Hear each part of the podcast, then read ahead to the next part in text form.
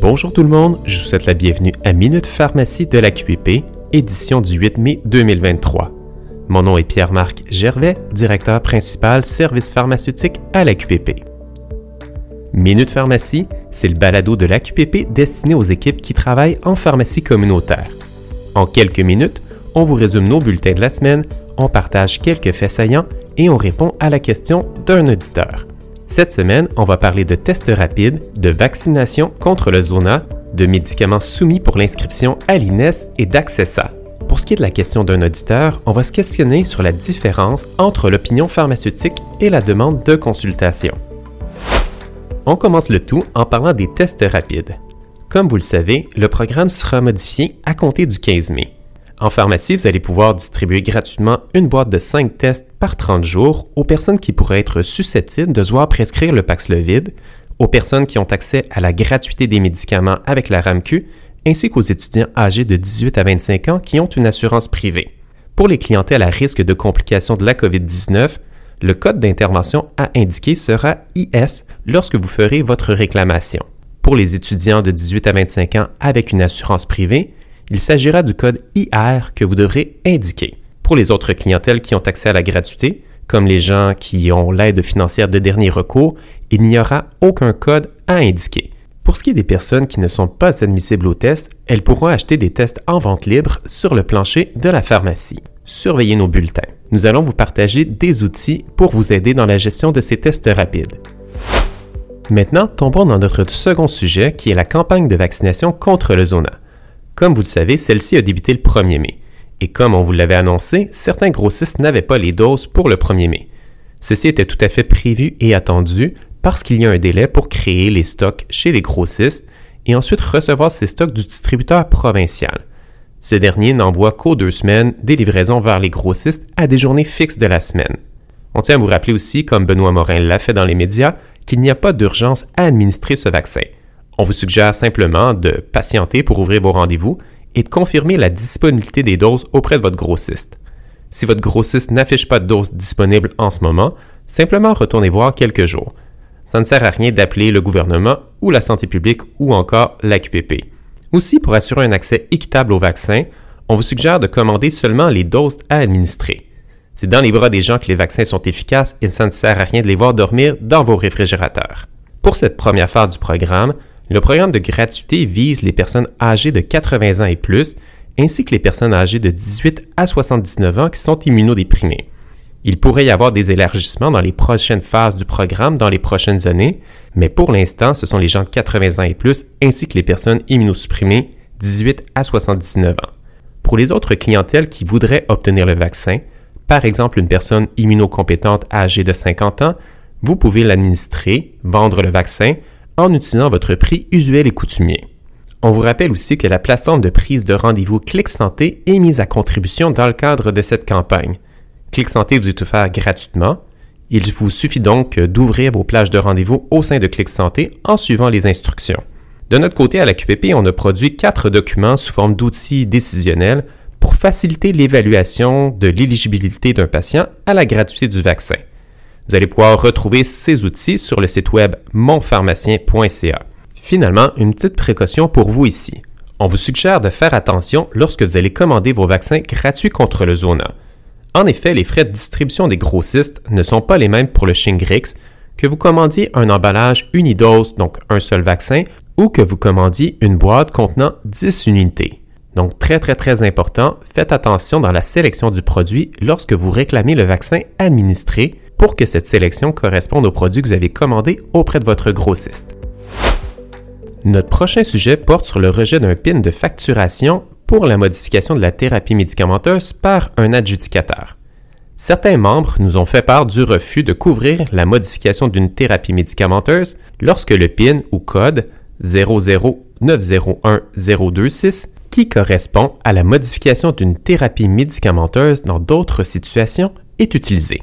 Cette situation découle d'une décision prise unilatéralement par un tiers payant privé et la QPP a dénoncé cette décision qu'attend l'impact sur votre pratique. Sachez toutefois qu'il est possible de réclamer vos activités de modification de la thérapie médicamenteuse en utilisant les deux autres pins suivants, soit le 00901118, la modification d'une thérapie médicamenteuse pour des fins d'efficacité ou de sécurité, ou l'autre, le 901119, modification d'une thérapie médicamenteuse, cessée. De notre côté à la QPP, on poursuit nos démarches auprès du tiers payant privé concerné pour faire réactiver le PIN refusé en attendant de trouver une solution qui sera applicable à tous les partenaires de l'industrie, ce qui inclut les développeurs de logiciels en pharmacie. Pour notre prochain sujet, on va parler des médicaments qui sont soumis aux fins d'inscription à l'INES. On en a déjà parlé, mais ceci va constituer un rappel pour vous. Pour qu'un médicament soit ajouté à la liste de la RAMQ, le fabricant doit faire une demande à l'INES. L'INES va alors évaluer le médicament et son coût et va faire une recommandation au ministre de la Santé, soit d'inscrire ou de ne pas inscrire le médicament. La recommandation de l'INES ne garantit pas qu'un produit sera inscrit à la liste, puisque c'est le ministre qui prendra la décision et puis souvent, il va y avoir des négociations en vue de l'inscription. Toutefois, pour vous aider à gérer vos stocks, à la QPP, on regarde les médicaments qui sont soumis à l'inscription et on note ceux qui euh, représenteraient un premier générique rendu disponible pour une molécule. Vous le savez, quand un premier générique arrive, c'est là que la méthode du prix le plus bas pourrait commencer à s'appliquer. Il est donc prudent de réduire les stocks du médicament de marque en prévision de cette nouvelle liste. La nouvelle liste des médicaments de la RAMQ va être euh, publiée, entrée en vigueur le 25 mai. On note que pour cette liste-là, il va y avoir un médicament qui s'appelle le Pomaliste, pour lequel il pourrait y avoir plusieurs génériques inscrits à la liste pour la première fois. Ainsi, ça se peut qu'au 25 mai, la méthode du prix le plus bas, PPB, s'applique au Pomaliste. Donc, si vous en avez en stock, il pourrait être prudent de commencer à réduire vos stocks on va avoir la confirmation environ 10 jours avant l'entrée en vigueur de la liste, soit autour du 15 mai. Surveillez nos bulletins. Notre prochain sujet va porter sur Accessa, la séance d'information du 12 mai prochain où le sujet de comment inscrire vos patients déjà sous traitement à Accessa et leur présenter les bénéfices d'Accessa va être à l'ordre du jour. On a mis en ligne sur notre site internet monpharmacien.ca dans la section Grand dossier et Accessa une capsule vidéo de 15 minutes qui porte sur les réponses aux 5 questions les plus fréquentes sur nos programmes de formation.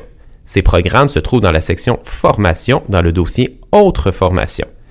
Elle s'adresse à tous les membres de l'équipe de laboratoire déjà inscrits au programme qui désirent se perfectionner afin de mieux intégrer Accessa dans leur milieu de travail. C'est maintenant le temps de la question de la semaine. La question qui nous a été posée est la suivante. Si un médecin répond à mon opinion pharmaceutique, est-ce que ça devient une demande de consultation? Cette question est bonne et pertinente, mais la réponse est non. L'opinion et la demande de consultation, ce sont deux choses différentes et on va les voir ensemble. L'opinion, tout d'abord, vous la connaissez très bien. C'est un avis motivé d'un pharmacien qui est dressé sous son autorité. L'opinion doit porter sur l'histoire pharmacothérapeutique ou sur la valeur thérapeutique d'un ou de plusieurs traitements prescrits par ordonnance. L'opinion doit porter sur au moins un médicament prescrit et assuré par le régime général d'assurance médicaments. Elle doit comprendre une recommandation qui est propre à la personne assurée et la recommandation doit correspondre à un des objectifs qui sont cités à l'entente, par exemple modifier, interrompre ou empêcher un traitement prescrit. J'en profite pour vous faire un petit rappel. L'opinion telle qu'on la connaît va cesser d'exister au 1er avril 2024 il restera seulement l'opinion pour amorce qui sera payable. Vous pouvez dès maintenant utiliser d'autres règles de notre entente, comme la règle 38 sur la modification d'une thérapie médicamenteuse. Donc, en résumé, l'opinion, vous la rédigez, vous la transmettez au prescripteur et ce n'est pas sollicité par ce dernier. De notre côté, la demande de consultation, c'est le pharmacien qui répond à une demande qui provient d'un professionnel habilité à prescrire des médicaments, à l'exception d'un autre pharmacien communautaire, pour évaluer la thérapie médicamenteuse d'un patient. Le pharmacien doit fournir une réponse écrite au professionnel qui a demandé ses services. Et pour qu'elle soit facturable, la demande de consultation doit correspondre à une des situations prévues à la règle 41 de l'entente AQPP-MSSS, comme la révision de l'historique des traitements et les recommandations qui y sont associées. En gros, euh, si on peut résumer ça, l'opinion, c'est le pharmacien qui décide de façon autonome de regarder un dossier et d'envoyer son avis au prescripteur. Dans le cas de la demande de consultation, c'est le prescripteur, comme un médecin, qui a des questions pour un patient et qui demande l'avis du pharmacien.